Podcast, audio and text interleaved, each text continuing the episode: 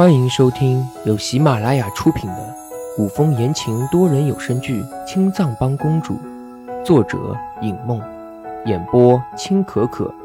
我是浩哥明帝，饰演唐繁华。第四十章，典狱长把供词一收，直接就递进宫给了吕彻。曹大人在一旁责问典狱长：“你怎么不让齐王画押？”典狱长看了曹大人一眼，嘴唇一掀：“画屁！”曹大人的脸顿时涨成了猪肝色，指着典狱长说道：“你辱骂朝廷命官！”不画。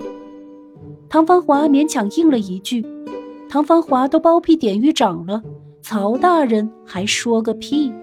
典狱长还真没指望唐繁华开口应他的话，乍一听这两字，着实吃了一惊，随后就龇牙咧嘴的笑开了，起身送唐繁华回去。齐王殿下，现在你也招供认罪了，也没什么心思了，要不咱俩来两盅？唐繁华不知道典狱长的为人，因此淡淡的拒绝。本王刚喝过酒，不必了。典狱长听了，狠狠的一拍大腿。早知道是这个结果，那他之前就不会巴巴的送什么酒过去了。真是失策啊！而本该昭告天下的供词，却意外的没有被宣读。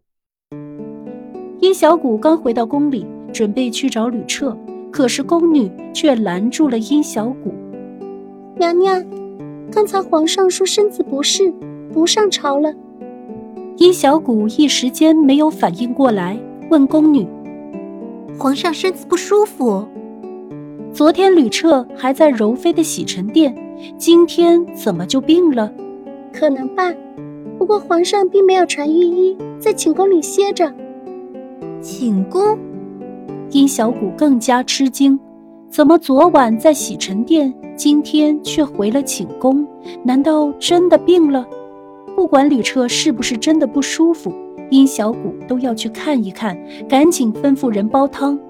虽说吕彻病了，见他的可能性很小，他都要去看一看。正想着，宫女慌慌张张的跑了进来，娘娘。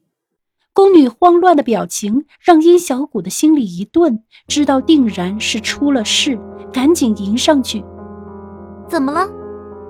齐王认罪了。那宫女小声的在殷小谷耳边说。殷小谷面色骤变。什么？什么时候的事情？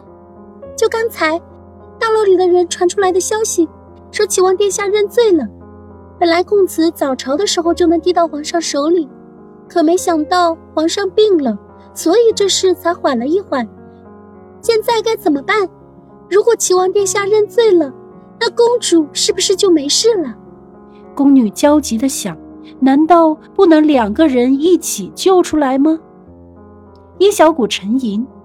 唐繁华平日里对魏一白的照顾颇多，这一次想必也是因为魏一白才将所有的事情顶下。如果是之前，殷小谷听说唐繁华开口认了罪，定然会为了偏袒魏一白而保持沉默。可是现在，殷小谷却没有办法无动于衷。昨天魏一白已经说得很清楚，是吕彻让魏一白私建帮派的，唐繁华却不知道这件事情，所以帮魏一白顶罪。但是魏一白本来就不会有事。唐繁华这么做只会加重自己的罪名，说不定真的会被处死。当即不再等，殷小谷立刻让人备了马车，再次出宫。没想到殷小谷去而复返，魏一白睁开眼睛，看着一脸焦急的殷小谷，原本平静的眸子里也有了一丝的焦虑。能让殷小谷这么急着来找他的，会是什么事情？吕彻下旨定罪，不可能。吕彻是他的皇兄，是不可能做这样的事情。那么，就是唐繁华出事了。对于吕彻而言，唐繁华是个极大的威胁。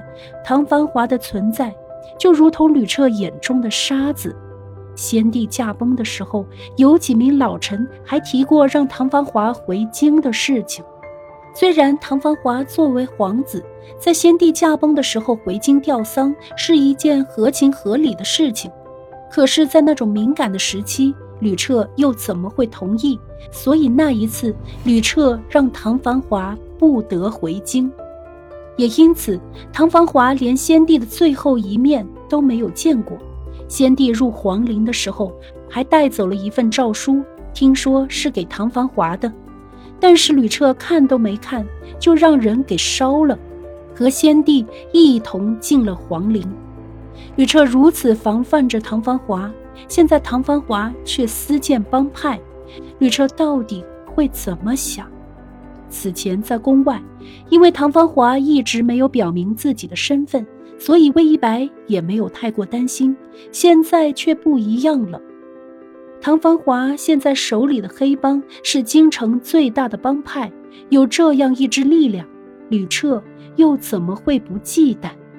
难道说，是吕彻想先下手为强？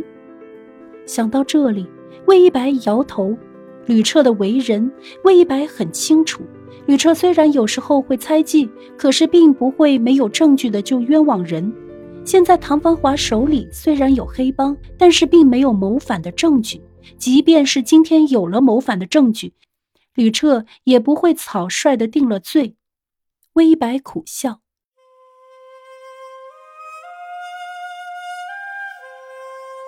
没想到平日里无论遇到什么情况，他都能冷静的应对。而此刻想着唐繁华的事情，脑袋里却乱成了一团麻，怎么都理不清楚。牢门一开，殷小谷就等不及的跨进去，满眼的焦急。公主，齐王他，齐王他说青藏帮和黑帮都是他组建的，与公主您无关。魏一白大吃一惊，陡然从床上坐了起来，以为自己听错了，难以置信的看着殷小谷。什么？小谷，你再说一遍。本集播讲完毕，感谢您的收听，记得订阅、点赞和评论哦。